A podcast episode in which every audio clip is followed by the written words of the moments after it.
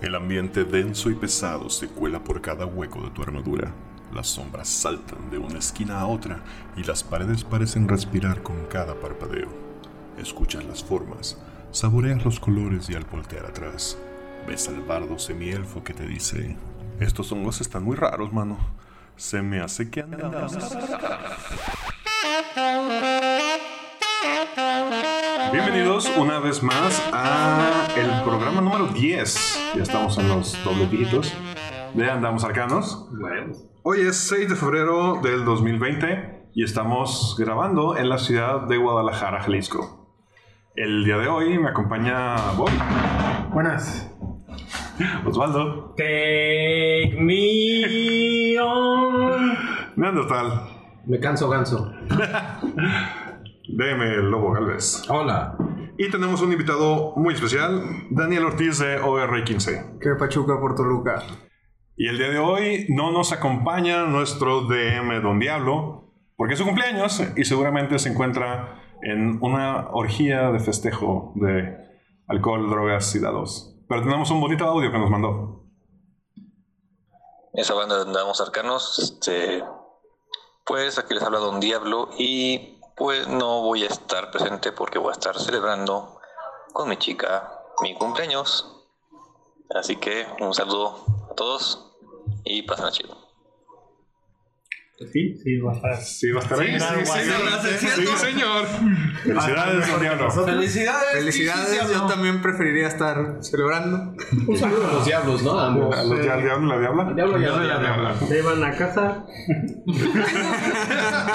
Este, este, Bueno. No lo están viendo, pero hubo un pequeño accidente. no, vida. pero ya le acabo de echar la coca por la nariz. Sí, necesitamos closed captions. Pues entonces ahora sí ¿Quién, como... quién era el que echaba cosas por Milhouse? No te estoy llamando Milhouse, solo me acordé de la referencia. Gracias. Eso me hace sentir menos mal.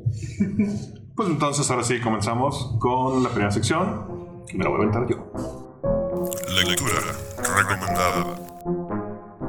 En la lectura recomendada del día de hoy, voy a leer un libro. Voy a, leer- voy a recomendar un libro. Es más, ni siquiera sé si... leer, ahorita no nos va a tiempo. Es más, ni siquiera sé si lo voy a recomendar. Ahorita van a ver por qué. Que en su momento me gustó mucho. Lo acabé de leer, dije, qué bien me la pasé leyéndolo.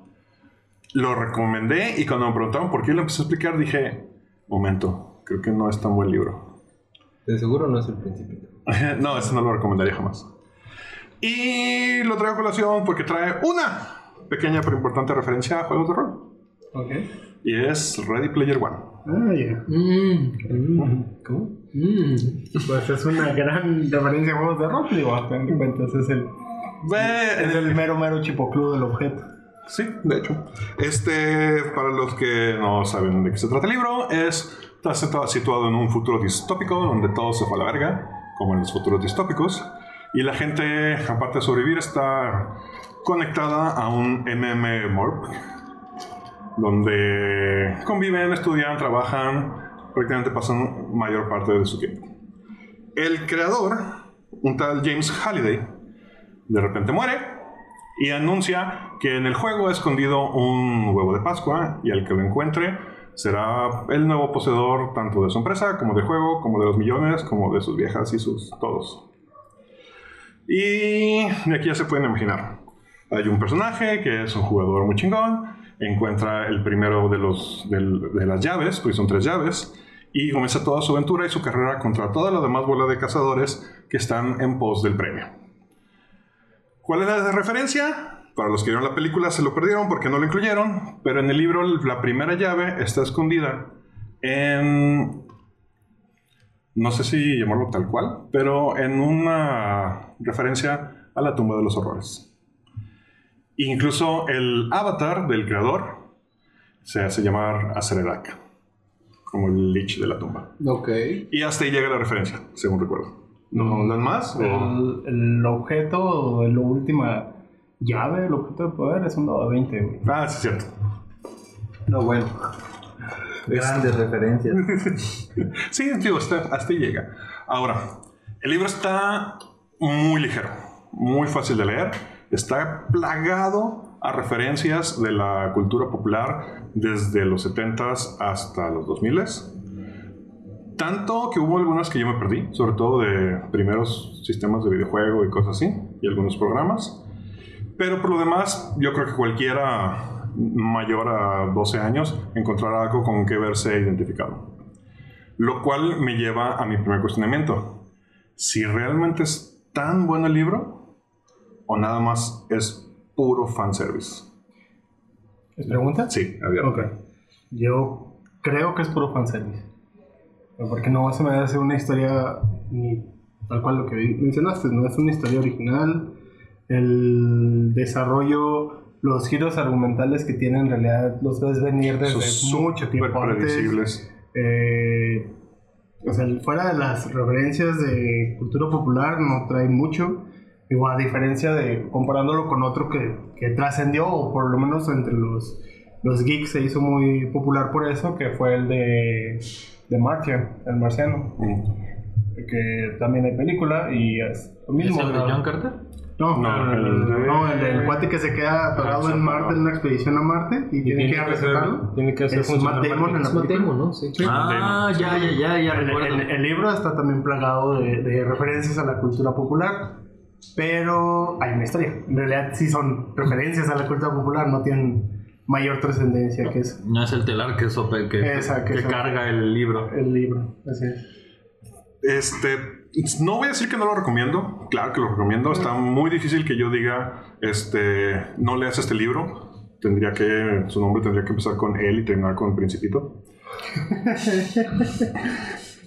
Pero sí creo que es un libro al que la mayoría de la gente está llegando montada en un hype inmerecido. No es malo, es lectura ligera, Sí. lo cual no es malo, ¿sí? pero no es la saga épica que quieren vender. Hay otro libro de este autor, que por cierto es Ernst Klein, creo que no lo mencioné, que se llama Armada. Y nada más en la, en la- no lo he leído, pero en la pura sinopsis te dicen que si te encantan las referencias a cultura popular, te va a gustar el libro, lo cual me hace dudar de quererlo leer, porque siento que voy a leer otra vez el mismo libro. Sí, es. Digo, yo no lo he leído tampoco, pero te he oído precisamente ese, ese temor fundado en mucha gente que, que se dedica a criticar libros. Una duda, nomás por tema de interés. ¿El vato será mercadólogo? No recuerdo a qué se dedica, pero creo que sí tenía que ver con guiones de videojuegos. Lo que sí es que este libro de Ready Player One creo que ha pegado mucho, sobre todo en la, en, la banda más chavita, tomando en cuenta ese, ese rango entre los 15, 16 hasta los 20 y tantos. Porque pues trae referencias, por ejemplo, a LOL, a Warcraft, a cosas que sí jugaron y les sirve como conexión entre lo que a ellos les gusta y sus papás. Ahora, ¿cómo mete todo? O sea, yo no siento ninguna de estas referencias como metidas a huevo. O No. sea, hay que darle su mérito libro. Está, tenía su rompecabezas, tenía sus ingredientes y lo fue armando de una manera que se siente natural y bien hecha. No es de nuevo la saga épica que te venden, pero, pero es una lectura bastante entretenida. Entonces, si quieres pasar un buen rato recordando algunas de las cosas que te hicieron feliz en tus años mozos, si eres mayor de 30 años como nosotros, pues sí lo recomiendo. Sí, si quieres entender los chistes de los no millennials. No millennials. Si estás buscando, si, si eres menor y estás buscando una alternativa a toda la sarta de basura que está saliendo de novelas tipo Young Adult, ah, pues también es una, una alternativa chida. Creo que es el primer libro que he recomendado, que, que he no- mencionado aquí, que le voy a dar nada más tres tangas de cinco. Sí, es- es- es- creo que es un libro para iniciar a los adolescentes en la lectura. Si bien es un adolescente muy clavado en videojuegos y que no toca un libro ni en defensa propia, es quizás una buena lectura para que comience. Por lo mismo que es una lectura rápida, ligera, sin mayores pretensiones y que entretiene, a final de cuentas. Creo que en esta época, y siendo el Internet lo que es, y la gente que tiene voz en el Internet como es, el hecho de que hagan una adaptación cinematográfica con todas las licencias que se les salió de la cola y todos los cambios que quisieron hacer, y nadie se queje, habla de que el libro en primer lugar no era tan guau. Ajá. Sí, sí, porque la película es muy diferente, cambian muchas cosas que son, creo yo, cruciales y sigue funcionando. O sea, sí, no tengo, no, yo salí del cine diciendo, ah, está padre. Cumple. Ajá, cumple. Mencionas que es una saga, pero es un solo libro. Ajá. Se supone que Armada es continuación, pero. Sí, pues digo que no es la saga que decían que iba a ser. Hasta donde yo sé también eh, iban a hacer tres libros. Salió Armada y. Creo está. que ya salió. No, sé- no sé si ya salió o no. Porque se tardó eh, así como. Armada sí, sí, sí, salió hace rato. Porque se tardó un rato. O sea, andaba, andaba aplicando la del nombre del viento, igualito. Sí, entre Nada, conferencias, este, firmas de autógrafos, la película. No, digo. Y a final de cuentas también creo que la popularidad que, que ha adquirido es en base a que simplemente no tiene competencia. Creo que es una de esas cosas que todo, que cuando salió, o sea, todo el mundo sabía que iba a vender. Más de alguien de haber dicho, puta madre, porque no se me ocurrió a mí. O sea, no es la gran obra, pero es una obra que tenía que salir en algún momento, que tenía todas las de ganar y pues le fue súper bien. Y es así como, ah, es, es, es, es, como una especie de comida de confort para la lectura. Pero a mí, a mí si me preguntas, creo que el, el- en cuanto al libro a lo mejor no, pero lo que mencionas es ese trabajo de su editorial y de su editor en jefe para conseguir las licencias de todo eso, aún en el libro antes que en la película, eh, habla de un gran esfuerzo de la empresa, de la compañía. O sea, y, y que tenían fe en ello, lo que mencionas. O sea, era un libro, fue un libro de hecho exprofesor para vender. ¿Sí? De Y hecho, lo logró. de hecho, el güey estaba vendiendo los derechos para la película antes de que saliera impreso el libro. Sí, antes de acabar el libro. Y los vendió. Sí, eh, yo creo que haber sido algo que en el puro pitch sabías que iba a vender. Sí. Sabes, sabías que no iba a ser la gran obra, pero iba a vender. Así que, si quieren echarle un ojo, eh, Ready Player One, no tengo idea cómo lo tradujeron. ¿Listo, jugador uno? No, Ready Player No, One. Ready Player One. Por primera vez los traductores dijeron, ¿y si no le cambiamos el nombre? Deberían hacerlo más. Seguro tiene algo en español. Bueno, en, en España seguro sí. Sí. No, España sí. No, no lo sé. O sea, ahí Es se- que según el juego, las- se- se- se- li- li- Listo, tío uno. Listo, tío, uno. Así es como perdimos a toda nuestra audiencia de España. Perdón. Esa, una persona que nos escuchaba en Puebla. Y yo promoviendo, y yo promoviéndonos entre los españoles. No nos odian, amigos. Soy- soy- Fue sin querer. No, no es Queriendo. cierto. Les podemos, Sin querer, les sí. podemos intentar. Nos pueden pedir que les escribamos una carta pidiéndole disculpas. Ya que la contestemos, quién sabe. ¿no? Chiste con jiribilla política. Ahí se oyen a lo lejos. Se llama Comienza el juego en español. No azotes. Golpea esa mesa. Se oyen a lo lejos una chillada. No es Osvaldo. No, todavía no. Es nuestra perrita Gwen que quiere participar también. Pero como no traía tema preparado, no la dejé. Eh, porque Lawyer. El que sí trae tema preparado y vamos a continuar con él es Bobby.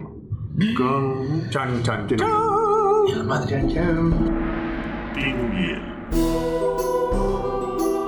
En esta, en esta ocasión, eh, dándole un giro completamente a lo que he estado hablando en los últimos episodios en los que he participado, porque me ha tocado participar en todos, ah, voy a hablarles, voy a, bueno, primero, de aquí en adelante, probablemente los próximos tres episodios, voy a hablarles de novelas con temática japonesa, de algún modo. No, no, de algún modo, es temática japonesa, pero mi tirada es llegar a pues llegar a plantear eh, como las bases de la leyenda de los cinco anillos. Ah, yo pensé que tu tirada era que tuviéramos más audiencia otaku. Pues fíjate que lo, lo peor del caso es Y que la única audiencia otaku que íbamos a tener la perdimos por el comentario anterior.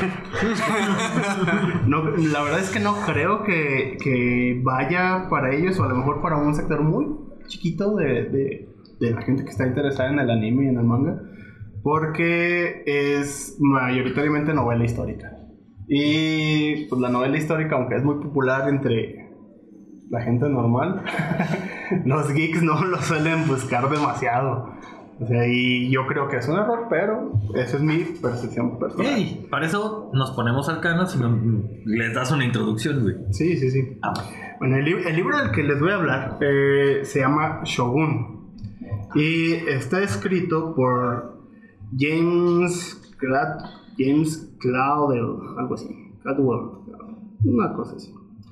No lo sé pronunciar, es- está en inglés el apellido, y su apellido sí es muy inglés. ¿Qué tiene de particular este señor? Ah, antes de hablar de entrada a la novela es todos conocen obra de él, aunque no, sep- aunque no lo sepan. Y lo peor es que estoy seguro que más de alguno en esta mesa es fan de su obra y no lo sabía. Ah, cabrón. A ver, a mí sí me gusta Shogun. Sí, pero, por ejemplo, él, aparte de ser escritor, era guionista.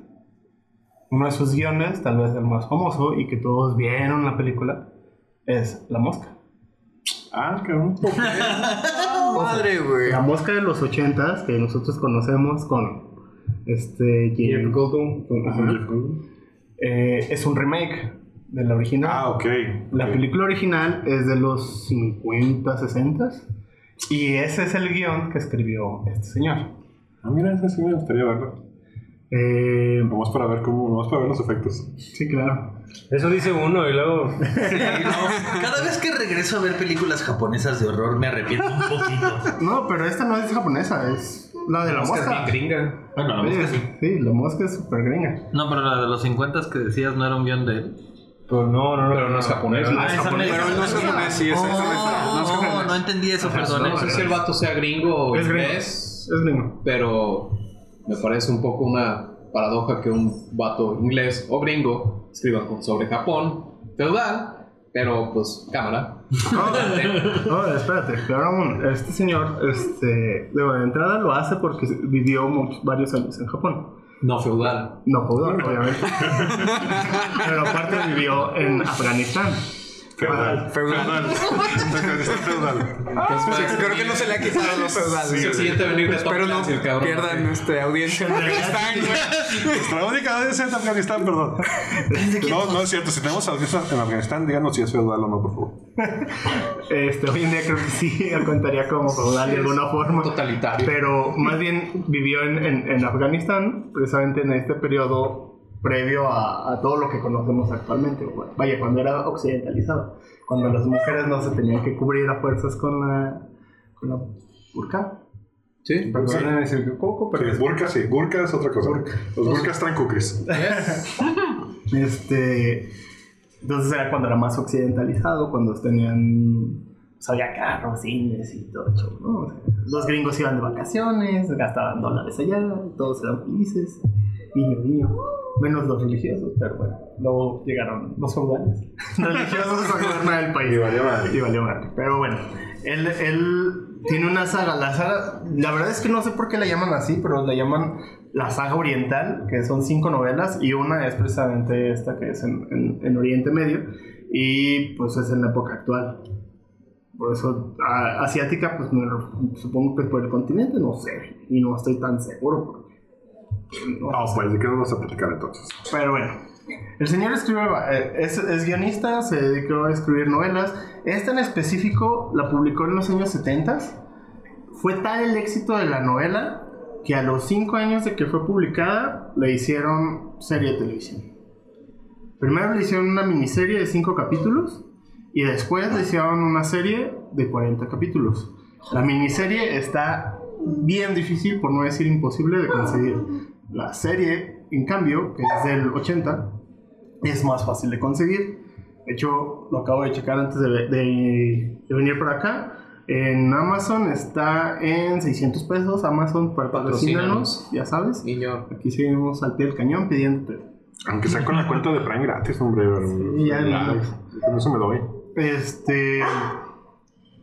La serie eh, también tuvo su éxito. Estamos hablando de que ya tiene más de 30 años la serie que salió. Eh, y obviamente, pues ha envejecido. No es una. Es, tienes que tener ese gusto por ver eh, televisión vieja. Eh, Los efectos obviamente son de, de los años 80, tira- rayándole con los 70. Entonces, no esperen grandes efectos. Pero en cambio, lo que sí hay son grandes actuaciones. Entonces, con eso se compensa. Eh, bueno, y yéndonos ya de lleno al, al libro. El libro de Shogun nos habla de. Es la historia, narra la historia de John Blackthorne, que es el piloto de un barco holandés. Es un inglés que es piloto de un barco holandés llamado el Erasmus. eh, que encalla en la costa de Japón en 1600. Ah, poco antes de la batalla de Sekigahara, eh, una de las más trascendentes de Japón. Para los que a lo mejor sí estén un poquito más versados en, en- en la historia de Japón, y para los que no, también lo van a conocer, porque esta, en esta historia es cuando se hace la unificación de Japón y la pacificación de- de- de- del reino, por así decirlo. Eh, una, una de las etapas, periodos de paz, y estoy haciendo comillas en el aire, de, de, paz en, en- en el continente, bueno, no en el continente, en el país, en las islas. Mm, Blackthorn es hecho prisionero en este país, que aparte es un país xenófobo, es un país que en ese momento tiene prohibido el trato con los gaijin o extranjeros, ah, excepto con los... Ahorita les digo para no regarla porque luego hay gente que se lo toma muy a pecho. Ah, entonces, con los jesuitas. Y específicamente con los jesuitas portugueses. Ah, pensé que iba a decir con los jesuitas del ITESO. Mira, Pues, No, los audiencia del ITESO, perdón. O sea, uno pensaría que no, pero es muy probable que sí, porque la comunidad jesuita pues en realidad sí es muy unida. Y participan mucho, mucho en, en las conquistas eh, de la corona española de Asia. Entonces eh, sí están muy presentes en la cultura asiática. Eh, y bueno, el capitán Blackthorn, bueno, piloto, que pues, cuando llega ahí y el capitán ya murió, pues le cuesta lo mismo que a nosotros decir, pues me haciendo solo. Al ser un tripulante de mayor rango, soy el capitán Blackthorn, ¿no? Eh, el capitán Blackthorn, pues es tratado como un prisionero. Los primeros, las primeras páginas son un tanto difícil, tal vez mm, rayen en lo pues en lo muy descriptivo del sadismo para nosotros, de cómo trataban los japoneses a, a estos, a estos tripulantes que sobreviven. Cabe señalar que el barco cuando encalla en Japón, todos los de su tripulación de 110 personas, solamente van con vida 15, incluyéndolo a él. Y de esos 15, nada más 5, aparte de él, se pueden mover. Entonces el cuate, va- el cuate y dos marineros van controlando el barco. Entonces pues, es un hecho. La descripción de, de las proezas, la descripción del, del manejo, de la conducción del barco, está muy bien hecha, muy detallada para la gente que está más clavada en la cuestión de marinería. Se va a dar cuenta que está muy bien documentado. Que es, yo creo que el o sea, si tenemos que darle calificación a un libro, este sería como el primer, las primeras dos estrellas que yo le daría. En cuanto a documentación, es muy bueno. Obviamente toma licencias porque es una novela, se toma sus licencias literarias. Y si hay pues, licencias históricas que se toman, cosas que no están tan o no apegadas a lo que pasó, pero eh, son detalles mínimos, entonces es bastante perdonable y disfrutable. ¿En qué año estamos hablando? 1600. Ok. Eh, bueno, el, el capitán Blackthorn es llega a la isla, a esta isla, y pues es su desarrollo, cómo él llega a la isla de ser un esclavo, un prisionero, pasa a ser un prisionero de cierto valor, porque todos están, lo- los señores japoneses están peleando no el tenerlo a él porque lo quieran a él, sino porque tenerlo a él es tener la posesión del barco. Y lo que les importa del barco son los cañones y el oro. Y los mosquetes que pueda tener. Porque están a punto de estallar en una, en una guerra, que es la guerra de unificación. Eh, uno de estos personajes, que es con el que él se, se relaciona o con el que él tiene más este acercamiento, se llama Toronaga. Toronaga, que no es otra más que una, un cambiarle el nombre para que no quede, para no comprometerse demasiado, aunque obviamente la, la descripción coincide con- totalmente, es Tokugawa Ieyasu. Eh, la novela es muy buena, Eh, yo le daría una calificación de 5. Eh, creo que si están interesados en la cultura oriental es de lectura obligatoria. Es muy ligera y muy recomendable para que la aborden. Ok, ¿entendí mal? ¿O esta serie de libros que nos vas a recomendar es de alguna manera encaminado a algo relacionado con los cinco anillos?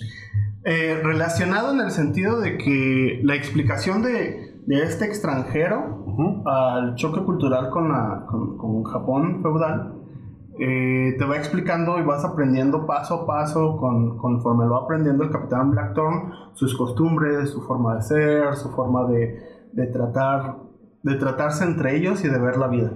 Entonces es como una muy buena forma de aprender un poco más de la cultura japonesa que no tenga nada que ver con el anime y el manga.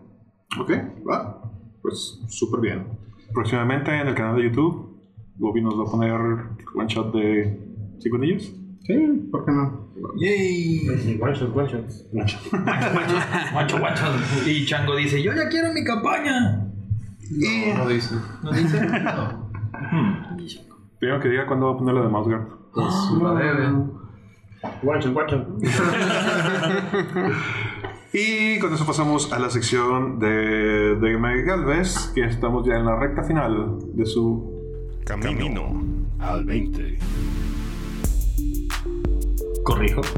Del top 20 dentro de Camino al 20. Ay, ¿Qué crees que te va a salir tan fácil de mí? Pues no. Eh, bueno, ¿cómo estamos mis estimados viajeros? Este es el último tramo del top 20 dentro de esta subsección, Camino al 20.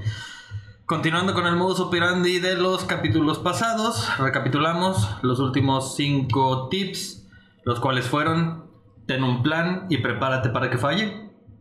Toca base o checa a tus personajes para ver cómo andan. Eh, las palabras de un DM son poderosas, úsalas con cuidado. El libre albedrío es importante, no te adueñes de él, que tus jugadores jueguen. Y da importancia a la muerte de tus jugadores. Ahora sí, agarren sus tiriches y vámonos a lo que sigue. El tip número 16 es, conoce lo que tus jugadores están dispuestos a jugar. Personalmente, personalmente, cuando corro aventuras dentro del mundo de la oscuridad, suelo jugar con temas de narrativa oscura y muy pasada de lanza muchas de las veces. Si eres como yo, por el bien de todos deja claro la profundidad de los temas que llegarás a tocar, para evitar dañar fibras sensibles. En mi caso le pido a mi mesa que si mi narración cruza cualquiera de las líneas que ellos tengan, cualquiera que éstas sean, eh, que se sientan libres de levantar la mano y que con gusto cambiaremos o el juego o la temática o la línea de pensamiento. ¿te ha pasado de que alguna vez estés narrando algo y alguien te diga esto es too much? Sí. Me pasó, no me pasó a mí, estuve, ah, más, bien, me ha pasado hace mucho tiempo, pero dentro de los enrolates pasó una vez, cuando Jonás, saludos a don Jonás, eh, estaba corriendo un one shot, una mesa experimental de Cthulhu, eh, cuando empezó a narrar la muerte de la chica, antes de llegar a su muerte, la chica golpeó dos veces la mesa y dijo, ya, suficiente. Ok. ¿No? Y a mí me tocó, por ejemplo, no me tocó que me dijeran detente, pero me tocó narrar eh, en el boom de Resident Evil. Eh, narré una aventura de dado de 20 moderno, pero el chiste es que el personaje, mi compañero, hizo que su papá era el que lo había metido a las fuerzas de Umbrella, porque eran parte de la corporación. Entonces, durante la aventura, el papá de este güey se muere y se enfrenta a él en un uno a uno con una 45, pero era también su primer encuentro con los zombies. Entonces, de ser una escena de acción se convirtió en una escena súper dramática porque el vato empezó a rolear muy chido. El vato, de, güey, no, no le voy a disparar a mi papá. Y el vato casi terminó en llanto. No me pidió cortar la escena. Yo también terminé así de, güey, estuvo muy hard, vamos por un cigarro. pero sí pasa. ¿Cuál es el siguiente? Muy bien. El siguiente es, sí, es la historia de los jugadores, pero aún así eres tú el que le está contando. Como lo he mencionado antes, para mí el rol es una, es una persona que quiere contar una historia, pero quiere que sus amigos colaboren en ella. Ellos la dirigen, pero al final de todo es tu mundo. Hay que recordar contar la historia. Esto es un reto para ti, porque si tu mesa no tomó los ganchos, es tu chamba idear nuevas y más interesantes maneras para engancharlos a ella. Si no, ¿cuál es el punto de correr una historia? Sí, pues tiene que construir la historia entre todos. Eso está sencillito. ¿Y qué sigue? Continuamos. Las referencias no son malas. ¿Ok? Lo que ves en películas, lees en novelas, escuchas en podcast o en canciones te inspiran, tómalas como son, inspiraciones. Aprovechate y déjate que tu imaginación vuele. Construye sobre eso y ya sabrás, de la inspiración nace la creatividad. Muchas personas tienen este pleito con si tomas una referencia es malo, si tomas una imagen para mostrar en tu juego es malo porque no es tu creatividad. Yo creo que ya está muy choteado eso y las referencias siempre son buenas para enriquecer, principalmente si no eres, eh, como en mi caso, soy un pésimo dibujante. Entonces, para mí las referencias son todo para expresar cuando con palabras no he podido decir algo. A mí sí me sorprendería que alguien se quejara de que sacaras una, o sea, una imagen o un mapa o un, algo. Al contrario, yo soy bien feliz cada vez que sacan un prop detrás de la pantalla. Hay personas que se limitan a utilizarlos porque creen que es malo.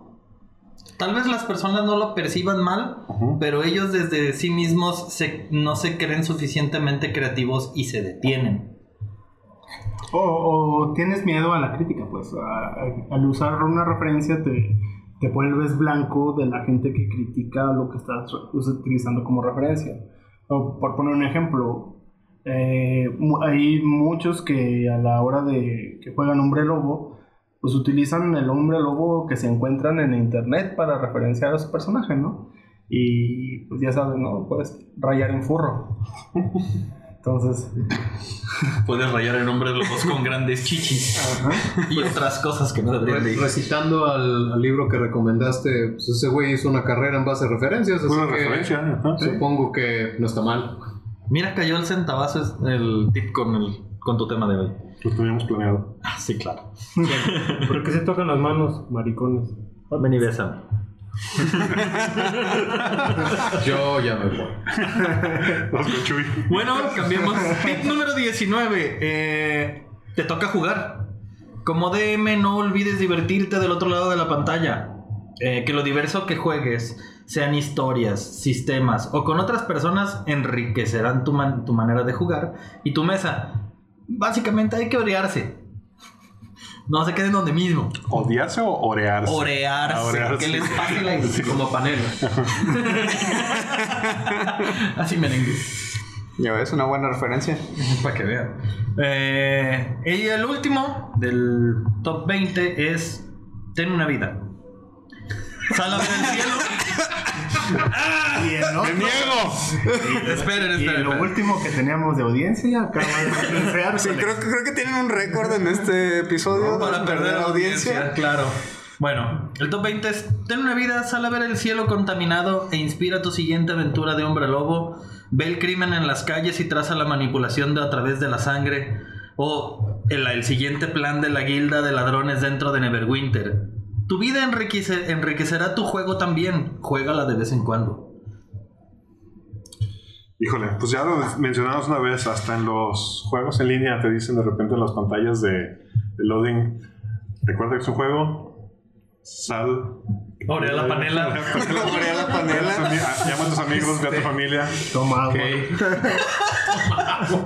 Es neto, ya es. en serio? O sea, Parpadea, cabrón. Sí, sí está en cabrón. el, en el Fallout sí sale así, literalmente sale el robotcito que vas pasando por él y dice, ¿has tomado agua últimamente? Y sí. Ok. Deja, voy a la cocina.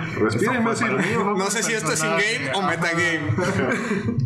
Bueno, eh, con el fin del top 20 llegamos a lo que quiero dejar claro que es como una biblioteca. ¿Kill them all? ¿No? No, Ah, donde tenemos un acogedor fuego donde todos vamos a estar escuchando la sabiduría de los manuales de Dungeons and Dragons y pequeños tips de varios DMs para poder jugar arriba del 20 y no perder tu mesa en el intento. Híjole. Muy bien. Muy bien. Pues entonces con esto pasamos al... El tema de hoy. Tema de hoy. Y para eso tenemos a nuestro invitado, Daniel. Ah, cabrón, yo soy el tema principal. Es el tema principal de hoy. No lo creo. Quien viene en representación de OR15. Ok, pues muchas gracias muchachos por haberme invitado. No, pues un placer tenerte aquí. Y lo primero que me gustaría que nos contaras a todos los escuchas que nos quedan, que quién sabe y queden. Bueno. Pero si alguno queda. ¿qué es OR15? Ok. Bueno, pues OR15 en realidad nace de la idea de generar un laboratorio de juegos. Ya lo, intentamos desde hace dos años.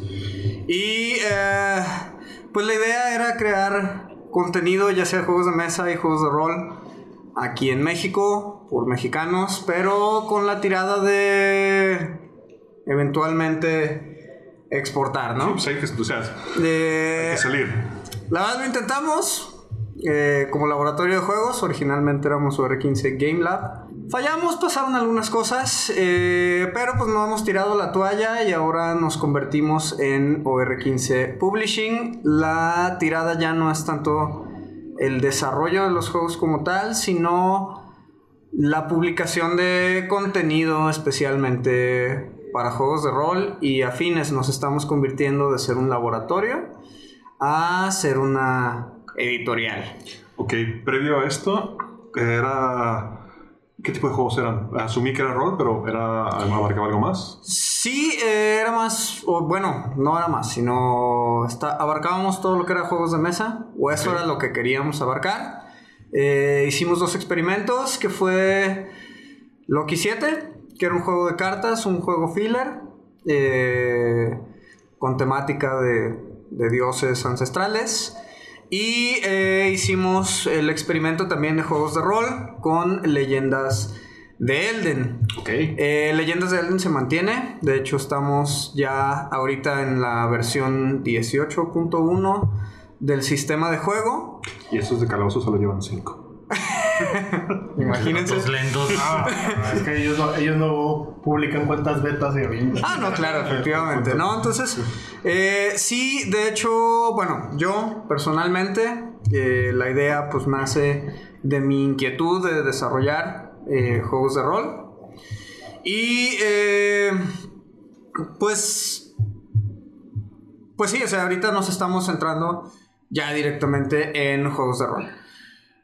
Originalmente queríamos generar puro contenido, valga la redundancia, original. Ahorita en realidad ya nos estamos enfocando a generar contenido de todo tipo, es decir, tanto propiedad intelectual propia como lo es Leyendas de Elden, que continúa su, su desarrollo. De hecho, estamos empezando eh, playtest de la versión, la nueva versión. Eh, y también queremos meternos pues en, en generar contenido también para sistemas existentes, ¿no? Eh, aventuras sobre todo, quizás un poquito más adelante, eh, settings de campaña, pero estamos con, con la tirada de, generar eh, ese tipo de contenido, ¿no? Para ya sea Calabozos y Dragones, Pathfinder, Fate, sistemas ya, ya existentes. Y la idea es tratar de. Pues de. profesionalizar de cierta manera la generación de contenido, ¿no? Porque obviamente todos como. Como DMs y, y como jugadores, pues estamos todo el tiempo generando contenido este, en nuestras partidas. Y pues la tirada es que eventualmente esto se convierta en una manera de generar además ingresos. No, que todos creen. Sí, lo que todos quisiéramos, eh, pero tratar de hacerlo de una, de una manera un poquito más estructurada, un poquito más profesional, ¿no? En el sentido de meterle ya eh, un proceso editorial y meterle además diseño. Yo tengo mucho morbo, Daniel, del nombre específicamente. ¿Qué, ¿Qué significa o de dónde viene? ¿De dónde viene OR15? Sí. En realidad, eh, pues es una cuestión bien sencilla. Eh, tiene que ver con mi apellido. Mi apellido es Ortiz. Eh, originalmente, el nombre viene de un de un estudio de diseño. Yo soy diseñador industrial. Un estudio de diseño que, que tuve mientras vivía en Santiago de Chile, que se llamaba OR 15, que al final de cuentas era un- una manera estilizada de escribir Ortiz. Eh, porque además 15 es mi fecha de cumpleaños. Es una. Es una pendejada así medio cabalística. Pero, pero de ahí viene, ¿no? O sea, eh, al final terminamos quitando el símbolo de más porque era un pedo en, en web. Seguro. Este. Entonces terminó acortado a, a OR15. Órale. Tiene que ver con, con mi apellido y mi fecha de cumpleaños. Digo, es una pendejada cabalística, si quieres ponerlo así. Pero viene de ahí. eh, viene de ahí. Y como en realidad yo, yo he sido el que he estado tratando de, de impulsar esta idea, en realidad es una idea que me apasiona un chingo. Entonces, pues me sentí como en la, en la libertad y el derecho de, de agarrar ese, esa idea, ¿no? De, A huevo. Yo, yo voy a ser el último en criticarte. Yo sigo usando mi correo de Hotmail. mientras no sea de AOL, todo está bien. Porque ya no existe. Aunque lo tuvieras, ya lo hubieran ya borrado. lo hubieran borrado, pero... Este, estás aquí en la ciudad de Guadalajara. Sí, yo estoy basado aquí en la ciudad de Guadalajara. Ok. Si para la gente que es- nos está escuchando y que no tenía, no conocía, si quisiéramos jugar eh, Leyendas de Elden, ¿a dónde tendríamos que dirigirnos? Pues mm, no sé si ya lo han platicado antes en, en el podcast y quiero hacer un shout out, un shout out Claro. este, para, para Hugo Hernández de Dead Die Club. Que está tratando de organizar este eventos mensuales de, Sí, de jugados de rol los domingos, creo que es último domingo de cada mes o tercer domingo Bueno, o en cuarto es domingo. Una, es una fecha, es un día en fin de semana de cada mes porque el siguiente es sábado. Oh, ok, ok. Ah, perfecto. No, no sabía. Y todavía no, todavía, no pone- todavía no publica el día, es que no le voy a robar la primicia, pero es sábado.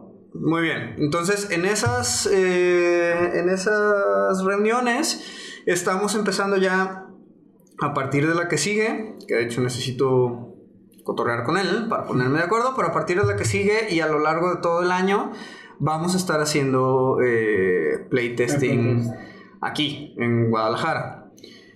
De, como lo decía Bobby hace rato, pues sí es una onda más este, beta. O sea, no está todavía abierto a poderlo jugar en, o sea, en sus casas. Porque eh, originalmente el proyecto de Leyendas de Elden salió de la idea de poder jugar con mis sobrinos chicos. Ok. Eh, o sea, lo que yo quería era como pasar esta, esta idea de, de jugar rol, sobre todo porque una vez me pasó que tuvimos un- una situación ahí en donde yo dije, oye, ¿qué pedo con estos niños de ahora que ya no tienen imaginación, cabrón? Entonces, la, la idea nació de, de conectar con, con, con mis sobrinos. Y eh, el sistema estaba muy basado en, en Calabozos y Dragones. Quinta edición. Que si de por sí ya es una. Ya es una versión súper simplificada. La idea era tratar de llegar a un punto en el que fuera todavía más sencillo aprender, sobre todo porque también pues ha tenido un crecimiento muy cabrón este pedo de los, de los juegos de rol con toda la exposición de, de la cultura popular, ¿no? Que, digo, lo, lo comentábamos con, con Ready Player One, pero además, pues, este, Stranger Things, incluso Gravity Falls, hablan de, de juegos de rol. Entonces, pues la idea era tratar de agarrar estas gentes, estas mentes jóvenes, este, y tratar de conectar con esa nueva generación. Digo, ha pasado por muchos cambios. Ahorita ya el sistema es completamente diferente. Entonces sí, sigue todavía en una fase medio beta. Entonces no está todavía abierto al, al público en general. Pero si quieren participar del Playtest. del playtest, ser parte de este desarrollo y, y, pues ver un poquito más de, de- de esta idea que yo planteo de, de hacer un poquito más profesional el, el desarrollo, pues estaría, estaría padre que se, que se nos pegaran y, y se, y nos dieran la visita a, a estas, estas sesiones de rol que se están armando cada mes aquí en la ciudad de Guadalajara. Nosotros vamos a estar, o el plan es estar en cada una de ellas a lo largo de todo el año y pues obviamente hacer el comercial eh, pues del evento de ustedes, ¿no? Del Enrólate. Ya tenemos... Patrocinamos. Enrólate, patrocínanos, efectivamente. Ya tenemos eh, que dos años participando en el Enrólate también con, con mesas de leyendas de Elden, creo. Más, tres. Tres. Sí, Tres. Tres, compa. Tres. Tres años. Entonces también el Enrólate es un buen lugar para. Para, para jugar, para, para checarlo. Ah, Qué bonito que digan eso de tu evento. Oye, ¿y qué, cómo ha sido la respuesta que has obtenido de la gente que ha participado en Playtest? Pues ha sido de cierta manera mezclada. Eh, a mí me da mucha, mucho gusto el, el haber tenido chance de, de ponerlo además en eventos que no son específicamente de rol. Hemos estado eh, poniéndolo en, en Rolla Game. eh, y el año pasado, desgraciadamente, este año no vamos a poner mesa, creo. Todavía no estoy seguro. Pero también estuvimos en la Ciudad de México en la Mega XP. Y ha sido, ha sido un sabor de boca bien chido. En el sentido de que probablemente la gente que ya está casada con un sistema de juegos de rol, pues es más difícil que, que agarre esta idea de, de buscar un sistema más sencillo. Yo soy muy de la, de la mentalidad de, buscar cierto balance, ¿no? O sea, el, que yo diga que el sistema es sencillo de aprender no significa que sea una cosa hiper simplificada, este, onda, onda Fate, por ejemplo, ¿no? Sí, de, ah, sí, lo aprendemos en cinco minutos y lo jugamos en menos porque a nadie nos va a gustar. Este, digo, no sé. Pues. Digo, no sé, pues, pero, pero no quiere decir que sea esta super simplificación, ¿no? Sino en el sentido de aplicar un poco de- del proceso de diseño para hacer este game design un poco más amigable. Claro. Eh, entonces, las personas que de repente están muy casadas con ciertos sistemas, sobre todo sistemas muy mecánicos, pues ha sido así de, ah, sí, pues está muy simple, pero pues me faltan las matemáticas y, y el calcular acá todas las, las posibilidades. Yo no, yo no sería uno de esos. Eh, pero por el otro lado, y ha sido una respuesta bien padre, el, el objetivo en realidad, como les comentaba hace rato, es llegar a las nuevas generaciones, llegar a estas... eh, A la gente que no juega, A ¿verdad? la gente que no juega. Y en ese sentido ha tenido un impacto eh, bastante positivo, ¿no? Eh, ¿Qué es lo que a mí me ha hecho seguir en este, en este desarrollo, ¿no? Porque la, la gente dice, oye, pues, pues yo pensé que era una cosa así como hiper compleja y pues en realidad no es tanto, ¿no? Y en realidad eh, el sistema en sí sigue siendo base 20 al final. Y la idea es, bueno, no quiero que se casen con, con el sistema de leyendas de Elden. eh, pero de ahí hacer el brinco a sistemas más complejos que siguen siendo base 20. O sea, dígase eh, Pathfinder, dígase Calabozos y Dragones. Eh, pues ya es un poco más sencillo, ¿no? Ya de ahí teniendo las bases, ok, este es el pinche dado que tiro para cuando quiero hacer cosas. Ah, pues eso ya lo entiendo, que ah, sí, es bien fácil, ¿no? Ya nomás le agrego un poquito de complejidad. Lo que nosotros hemos intentado, de nuevo, con el desarrollo, ha sido ofrecer un sistema que cualquier persona sea capaz de comprender y utilizar, pero que tenga esa suficiente carnita como para que quieras llegar a... Yo antes decía nivel 21 porque ese era el level cap de la versión anterior. Pero en este caso ya el level cap es más bajo. Eh, en este caso, ahora que quieras llegar a nivel 12. Ok. ¿Sí? Eh, pues eso es lo, lo que le hemos tirado. Y esa es la respuesta que hemos tenido. O sea, ha sido como medio mezclada. En el sentido de que sí, mejor tiene ese fuchi de que, ay, no, se me hace muy fácil para los que ya tienen mucho tiempo jugando. Pero para la gente que va aprendiendo, se le hace muy intuitivo. También la realidad de que, pues, la gente de repente desprecia lo que es generado de manera independiente porque dices, bueno, si ya tengo todo esto, ¿para qué quiero leer otro sistema? ¿O para qué quiero aprender otro sistema? Entonces también tienes una serie de detractores que no bien te estén tirando mierda, simplemente no consumen tu producto. No, exactamente. Y, y digo, creo que. Creo que es bueno este hecho de que, de que el. de que la comunidad de los juegos de rol esté creciendo en general. Eh, se me hace que es bueno porque hay más opciones, ¿no? Hay más mercado, ¿no? Si, si, si hubiéramos intentado este proyecto hace 15 años que yo empecé a jugar, Laberinto. Fue antes, pero lo intentaron. Pues se intentó, ¿no? Pero, pero no pegó porque además había muchos otros, otros factores, ¿no? Cabe aclarar que el laberinto aún se juega en España, cosa curiosa. Cosa curiosa porque, porque, este, digo, España es un mercado Difícil. impresio- no, pero impresionante para los juegos de rol, ¿eh? Me consumen mucho. Consumen muchísimo. O sea, hay muchos juegos de rol, incluso mexicanos, que, que allá sí pegan y aquí no. Sí, claro. Digo, también somos, y perdón que lo diga, pero sí somos pues, bien malinchistas, ¿no? No. Este. Poquito nomás. Entonces, pues también, ¿no? Son, son ese tipo de factores. Pero, pero creo que ahorita es un, es un buen punto para, para, para probar esto, ¿no? Mencionas que la intención original era jugar con tus sobrinos. ¿Lo has hecho? Sí, de hecho, hay una historia bien padre. Y cada vez que los veo, se acuerdan de esa, de esa historia. La primera vez que jugamos, me acuerdo que les puse una, una aventura. El. Bueno, un comercialote a lo mejor, pero, Sí. pero el. tan- o sea, hablé del sistema del, del juego, pero también el desarrollo del mundo del juego es completamente. Y estoy haciendo comillas en el aire original, eh, o sea, en el sentido de que se sale un poquito de la fantasía medieval tradicional a la que estamos acostumbrados, en el sentido de que quizás es mucho una mezcla entre ciencia ficción y fantasía, tipo Final Fantasy. Eh, está más enfocado a la fantasía, pero tiene esta cuestión de tecnología.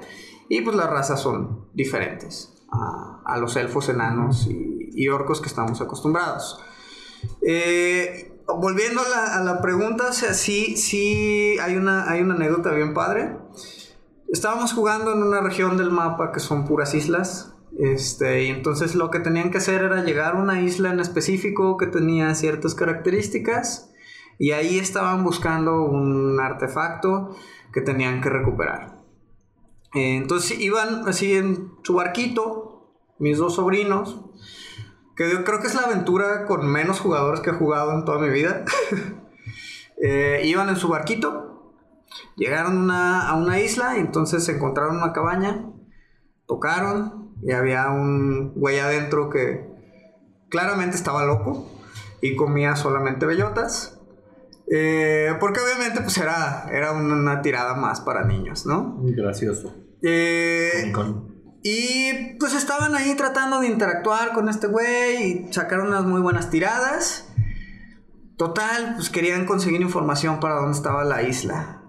Eh, y pues dije, "Ah, pues, vamos a hacer algo, algo locochón, ¿no? Entonces, pues obviamente el personaje este estaba medio zafado y les dice, ah, sí, claro, sacaron una muy buena tirada. Oiga, díganos dónde está la isla. Claro que sí, con muchísimo gusto les voy a decir para dónde está la isla.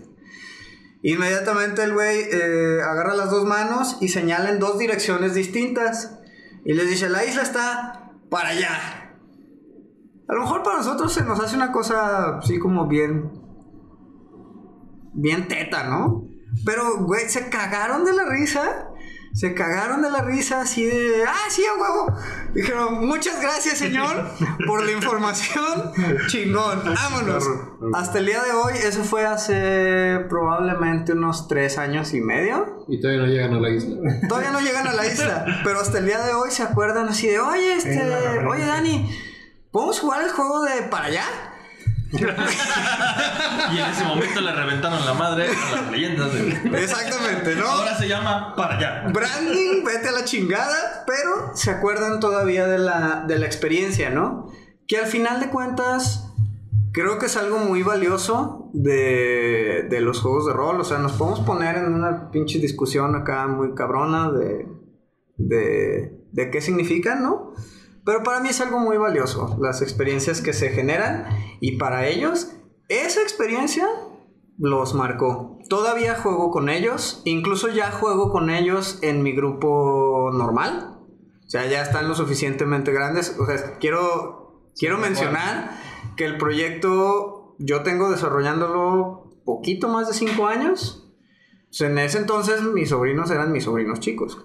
Pero ahorita son dos balagardos de semipubertos que de 13 y 10 años.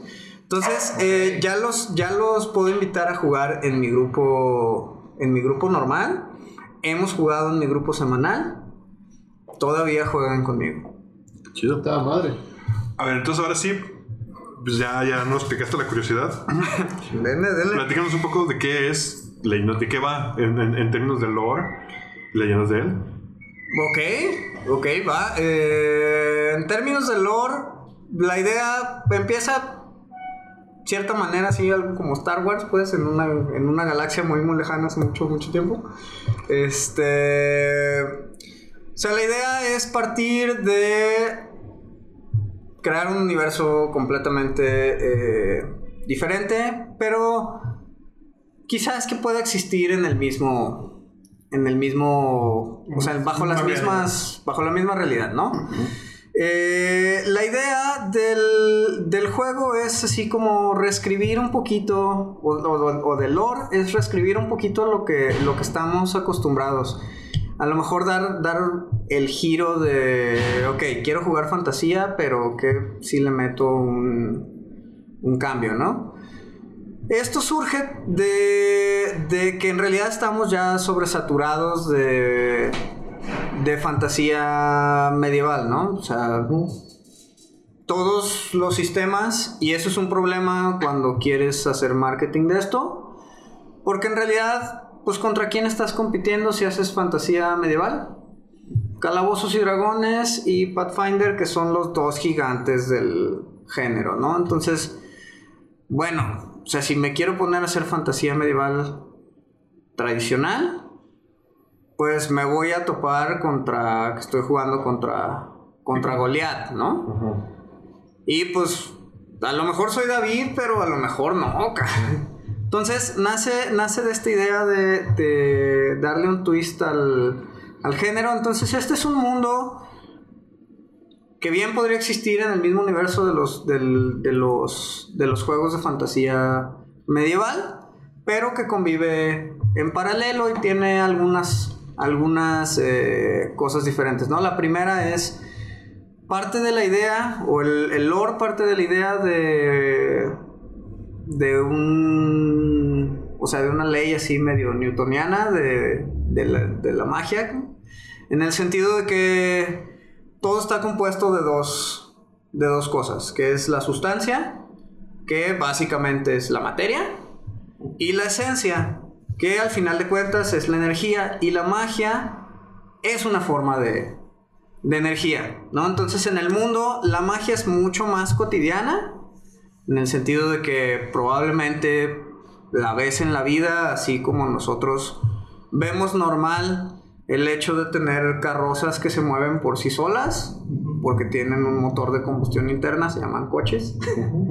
Este, entonces es, es esta idea de que la magia pues está en todos lados, ¿no? Porque es, me- es una forma de energía que eh, permite a la gente de este mundo utilizarla eh, de manera cotidiana. Entonces es mucho más común. Hay gente que es capaz de utilizar la magia. Esta- estas personas se llaman conductos. Y son las clases que pueden hacer spellcasting. ¿no? Ok. En. Quizás en el lore tradicional de Calabozos y Dragones, pues si tú estudias mucho y eres muy ñoño, puedes hacer magia porque. Porque el conocimiento es poder. ¿Lo aprendiste? porque lo aprendiste. Pero aquí sí tiene que ver con una conexión directa, ¿no? Entonces no todo el mundo puede, puede hacer magia. Eh, pero lo, incluso los que no pueden hacer magia pueden utilizarla de cierta manera primitiva, con algo de runas, y ponerla en artefactos mecánicos y de esa manera generar tecnología. Entonces, eh, tiene también esta, esta parte así medio Magitech, en el sentido de que, por ejemplo, los constructos, pues son literal robots mágicos, ¿no? Eh, Son más comunes, pues. No es como, y son más comunes, o sea, puedes ir en la calle y ver este... No es como esta- calabozos, pues que, que ves un golem y es, y es ya hay problemas en cuanto a lo Sí, que sí, sí. ya Esto ya vale mal. Sí, en ese sentido, eh, sí, ¿no? Y la idea de generar este mundo, de generar el planeta de, de Elden es pues ofrecer ahora sí que pues una infinidad de, de settings para, para, para poder explorar. Una cosa que a mí se me hace muy importante de Elden y que yo quiero rescatar es el sentido del descubrimiento, ¿no? Porque digo, yo soy jugador de Calabozos y Dragones, me encanta, juego quinta edición dos veces a la semana. Esto no quiere decir que vaya a dejar de jugar otras cosas. Eh, pero una cosa que me llama mucho la atención, y esto ya es en los jugadores adultos, es que pierdes mucho ese- esa sensación de estar descubriendo cosas nuevas. En el sentido de que a lo mejor, eh, pues, el DM está narrando y, oye, pues se encuentra, llegan a un cuarto y el olor a carne podredumbre este, es así súper penetrante y además escuchas unos sonidos así como, "Oh, ah, unos pinches zombies, hay que entrar a partirles mal ya pierdes esa sensación de, de descubrimiento. Entonces también esta idea de generar eh, tanto razas como criaturas nuevas, pues va por ese lado de... Sí, de, de- de aprender y... de aprender otra vez, ¿no? O sea, desaprender y aprender cosas nuevas que te puedan sorprender. Sí. Hay obviamente elementos que son familiares con, con toda la fantasía este, medieval, pero eh, vistos desde una perspectiva poco diferente. ¿no? Esa es la, esa es la tirada del mundo.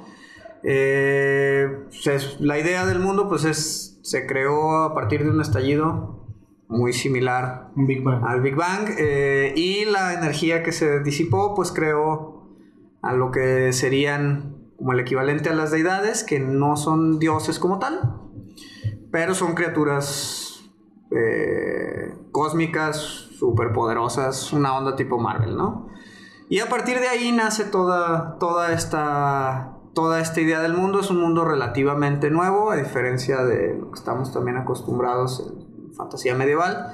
Hay un autor que no me acuerdo cómo se llama, pero eh, que dice en su teoría que siempre y cuando, o sea, siempre que le metas magia a un mundo, las distancias de tiempo se van a se van a expandir porque en realidad no necesitas tecnología, entonces los mundos se van haciendo más viejos. Y poniendo como, como ejemplo el mundo de Tolkien, pues, o sea, es un mundo que está en una edad feudal, volviendo al tema del- de los feudos. Este, pero es un mundo en relativamente mucho más viejo que la Tierra, ¿no? Entonces, eh, parte de esa idea, si le metes magia, el- el- los, los tiempos se, se- se expanden. Las eras se expanden. Eh, aquí en realidad es un mundo relativamente nuevo. O sea, nosotros tenemos hasta el día de hoy, pues, un poquito más de 12.000 años de historias y de, de poder escribir. Eh, en este mundo, en realidad, pues, se supone que han pasado nomás como 4.000 años de, de que hay razas inteligentes. Eh, A lo mejor es el mundo que está describiendo nuestro presidente. a lo mejor es la cuarta transformación. que en realidad es la- en, en este mundo se llama la tercera era, pero 4E, yo digo 4T, 3E, Sí. por ahí va, ¿no? Entonces parte, eh, parte de esa idea, ¿no? Un poquito eh, retomar esta, esta sensación de asombro. Chido. esta capacidad de asombro. Este, retomando un poco el tema de OR15 como grupo. Tienes este, ahorita una convocatoria abierta, ¿no? Sí, tenemos una convocatoria abierta, es un concurso de escritura. Ah, hay dos categorías y si la gente que está escuchando, pues como a lo mejor me imagino que muchos de nosotros les gusta escribir y han escrito cosas para juegos de rol, eh, pues la, la idea es, tenemos dos categorías, que es setting de campaña y aventura corta. Estamos abriendo la convocatoria para generar, o sea, recopilar estas, estas ideas y de cierta manera tratar de llevarlas un paso, un paso más, ¿no? Lo que estamos buscando nosotros con esta convocatoria, este concurso de escritura para rol, que es, hasta donde yo sé, pues, un poquito pionero en su, en su tipo, nos hemos encontrado ya con, con alguna alguna resistencia, pero pues la idea que nosotros queremos es buscar actores que estén dispuestos a crecer en esto. O sea, esta, esta cuestión ahorita, cuando yo digo, ojalá algún día podamos vivir, o sea, podemos recibir dinero, ni siquiera vivir, porque la idea es muy idílica, está bien padre y estaría bien chido que fuera así, pero eh, realmente pues no tiene el alcance como tal, al menos que fuéramos Wizards of the Coast como para darle de comer a... Y así le están batallando. Sí, de hecho. Este, entonces, como para darle de comer a, a- a la gente solamente de esto. Pero la idea es eh, tratar de fomentar el crecimiento de una... Pues de una industria, ¿no? ¿Cuáles son, ¿Cuáles son los requisitos por categoría? ¿Cuáles son los requisitos por categoría? Si quieres Bueno, primero la de setting. Requisitos y bases son dos cosas diferentes. sí, bueno, Eh, sí, los ¿qué- requisitos, qué es lo pues obviamente es ser mexicano, ser mayor de edad y... Bueno, las, las bases al final les vamos a dar un, un link, va a estar también en el, en el podcast, lo pueden revisar, ahí pueden este, consultarlas. Pero más bien, o sea, si yo quiero mandar, ¿qué necesito escribir? ¿Cuánto? Porque Va. necesito mandarte el setting ya completo. No, de hecho esa es una, esa es una, una confusión que hemos tenido en las últimas semanas muy grande. Eh, la gente piensa que en realidad ya tienes que tener ideas terminadas y que nosotros estamos pagando por, Por con por obras terminadas y yo quedarme con la con la con los derechos de autor, ¿no? Esa, esa ha sido como una gran ah, confusión que ha habido. Llamémosle malentendido porque somos buena onda. Nos queremos portar buena onda, pero Va, déjalo en vamos a, vamos a ponerlo así, ¿no? En el sentido de que ha habido un- una confusión en ese sentido. En realidad nosotros lo que estamos buscando es gente que quiera crecer con nosotros. Y lo que estamos pidiendo, las propuestas que estamos pidiendo son ideas. Entonces, en el caso de la aventura corta, eh, la, la propuesta es un escrito de no más de 450, 500 palabras, que si lo traducimos a longitud de, de documento, ¿Media son- cuartilla? ¿Una cuartilla? un poquito más de media cuartilla, o sea, es menos de una página, ¿no? Entonces no estamos buscando aventuras terminadas, no estamos, y eso lo quiero dejar muy claro, o sea, no estamos pagando por aventuras terminadas, ¿no? Porque, digo, los premios no son así como súper... Es, es, es simbólico, vaya, pero. sí, pero, pero la idea es, eh, estamos buscando ideas para desarrollar. O, o- Eh, creo que más bien estás buscando, o esta- lo que pretende R15, para aclarárselo a la gente que los escucha, porque yo también he visto estos, estos comentarios de resistencia. Este, están buscando generadores de ideas. Sí, ¿no? estamos Eso buscando están- autores, al final de cuentas, ¿no? O sea, nosotros entendemos que como editorial no podemos crecer solos. O sea, yo estoy generando contenido, pero yo solo soy capaz de generar una cantidad de contenido. Y si queremos crecer y si queremos empezar a, a ofrecer esto como un producto competitivo, A profesionalizarlo. este, pues sabemos que tenemos que generar mucho más contenido. Y eso es lo que estamos buscando, autores que generen contenido y que quieran crecer con nosotros. Entonces, por ejemplo, perdón, antes de, de eso, o sea, como para contestar la pregunta de Bobby, en el sentido de las bases, la, en el caso de la categoría de la aventura corta, estamos pidiendo una sinopsis de la aventura de entre 250 y 350 palabras un pequeño mapa de, de cómo se desarrolla la aventura, o sea, el mapa de toma de decisiones o el flow de, de la aventura, eh, y la descripción de los personajes. O sea, no es en ningún sentido una obra terminada. Lo que Sí. queremos es trabajar con los autores para llegar a esa obra terminada eh, y pues, eventualmente empezar a generar estos, estos ingresos. Eh, en el caso del setting de campaña es lo mismo. O sea, es describir el mundo en un documento de menos de 1500 palabras, que son Y página y media. Sí, estamos tratando de, de conseguir estas ideas porque también, siendo sinceros, ojalá hubiera al menos 100 participantes.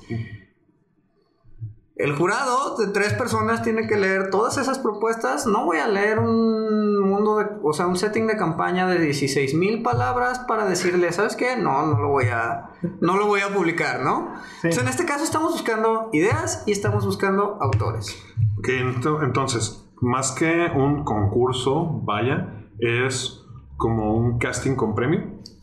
Eh, Por así estás decirlo. buscando gente con ideas a las cuales vas a invitar a tu grupo para desarrollarlas. Sí, de hecho, uno de los premios, o sea, además de, digo, pues estoy haciendo de nuevo comillas en el aire, uno de los premios, eh, o sea, además del estímulo económico que sí puede ser a lo mejor un poco simbólico. simbólico, ¿no? Eh, es pues acompañarlos a través del, del proceso. Porque si ustedes se meten a DMs Guild, por ejemplo, o a DriveThru RPG, que son las tiendas más grandes de contenido digital de juegos de rol, pues incluso en Estados Unidos están haciendo muchísimo, o sea, hay muchísimo contenido, pero además hay muchísimo contenido que no tiene calidad Sí, claro. eh, de producto, ¿no? O sea, al final de cuentas, pues es... eh, incluso yo he, he llegado a comprar, comprar eh, contenido que está escrito en Word. Entonces es dar este brinco, ¿no? Es ofrecer esa posibilidad de entrarle a este mundo de- del desarrollo profesionalizado. Le, te iba a comentar ya acerca de las convocatorias, los premios y todo lo que hay. Pero yo que, por ejemplo, no soy muy dado a escribir para generar más allá de mi mesa de rol, ¿cómo le doy seguimiento? ¿De dónde voy a leer estos, este, a, a estas personas que ganen? ¿Cómo me voy a enterar yo, consumidor? ¿Dónde voy a consumir el producto?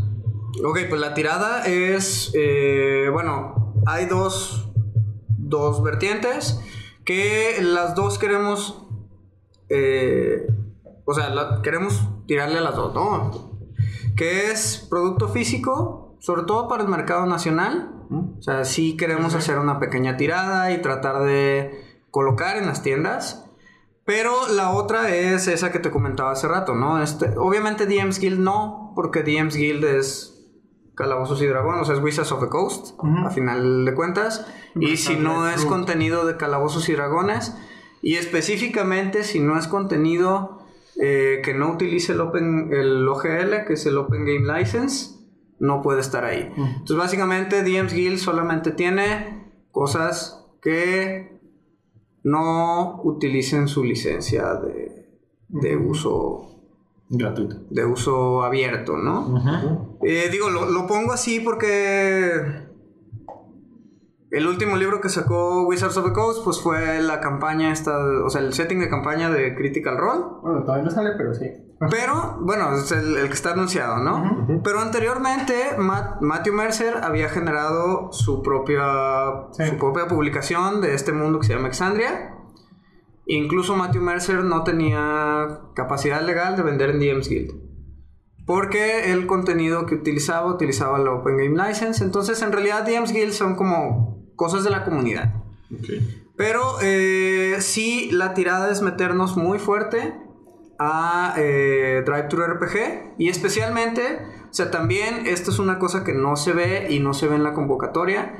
Pero todo el proceso de desarrollo al que me refiero, pues incluye generación de arte de personajes, este, diseño editorial, fabricación, manufactura y especialmente traducción. Porque había mencionado al inicio que queremos exportar el talento, ¿no? Sabemos que aquí no, no, no hay mercado realmente. Queremos explotarlo porque no queremos ser malinchistas. Ándale. Eh, entonces queremos generar contenido, queremos generar eh, material que podamos vender en el mercado nacional, pero la, la tirada más grande Es es, tirarle al mercado internacional, ¿no? Entonces, generar contenido en inglés y tirarle a DriveThru RPG, que es la tienda más grande de contenido de rol en el mundo. Creo que ahí es donde está el gran valor de participar en tus convocatorias y creo que deberías de utilizarlo un poco más. El simple hecho de pensar en ayudar a un grupo de personas a traducir contenido a diferentes lenguajes de rol es un paso que pocos han hecho. Entonces, creo que tus convocatorias llevan ese gran premio detrás todavía oculto ¿Ok? que, hay, que habría que usarlo más. Por- para mí me parece creo que lo más interesante que le da a la comunidad rolera. El hecho de participar y poder tener un exposure fuera de las, de las fronteras del lenguaje latino. Yo creo que sí, hace 10 años, cuando. No, 12 años ya. Cuando yo empecé a hacer webcomic con Revolver. Y te estoy hablando de una época previa a Facebook y previo a, a, a- a WordPress y a Webtoon y a todo eso. Alguien me hubiera dicho, platícame tu idea y te ayudo a desarrollarla. Hubiera estado muy, muy, muy agradecido. Se me hubieran ahorrado mucho tiempo de yo picando piedra solo y tratando de aprender cosas que al final hubiera podido ahorrármelas. De perder archivos. De perder archivos. Ah, bueno. Bueno, es que yo, yo conozco, yo antes de conocer a Quetzal, seguía- lo conocía por el webcomic. Y muchas de las tiras que yo vi se perdieron en la inmensidad de una formateada, si mal no recuerdo. Dos veces. Dos veces. Dos crashes Entonces- sin respaldo. No hay, no hay respaldo de esas tiras. O sea, hay- no hay respaldo en alta resolución. Están las Ajá. publicadas en JPG, pero se perdieron en alta resolución. Sí. Pues bueno, este. Pues eso es, muchachos. Para terminar, ¿a dónde? ¿Una dirección a la cual acudir para ver las bases de la convocatoria? Ah, pues yo les diría que nos visitaran en la página de Facebook, que es donde recopilamos toda la información que damos en, en redes sociales. Digo, estamos en Facebook, Instagram y Twitter como R15 Publishing, literal, así. Eh, pero les recomendaría que visitaran Facebook. En Facebook la página principal tiene... eh, Está marcada tu Está, ajá, está marcada esa publicación, es la primera que aparece, es la primera publicación que aparece, concurso nacional de escritura para rol, y ahí pueden encontrar el link a las, a las bases. De todas maneras, eh, les anuncio que ya tenemos página en Facebook. Nos pueden buscar como Andamos. Arcanos. Y en el post, donde estaremos anunciando este episodio, tendremos el link directo a la página de OR15. Correcto. Pues, Daniel, muchísimas gracias por acompañarnos. Pues a ustedes, muchachos. placer haberte tenido aquí. Y nos despedimos. Bobby, Buenas noches. Osvaldo, Yo, yo, yo. Neandertal. Tengo otros datos. Démelo, Galvez. Tengo que ir a miar. Como diez. Bien, una vez más, muchísimas gracias. Pues esperemos que no pierdan demasiadas este, suscriptores o escuchas. De eso va hombre. Excelente, muy bien, muchachos. y su servidor Quetzal Revolver. Nos escuchamos la siguiente semana. Muchas gracias. Bye. No olviden seguirnos en todas nuestras redes sociales. En Twitter como arroba potionlessmx, en Instagram como arroba potion.les. Sigan las aventuras de la ronda en nuestro webcomic www.potionless.com y vean nuestras partidas en nuestro canal de YouTube con el mismo nombre.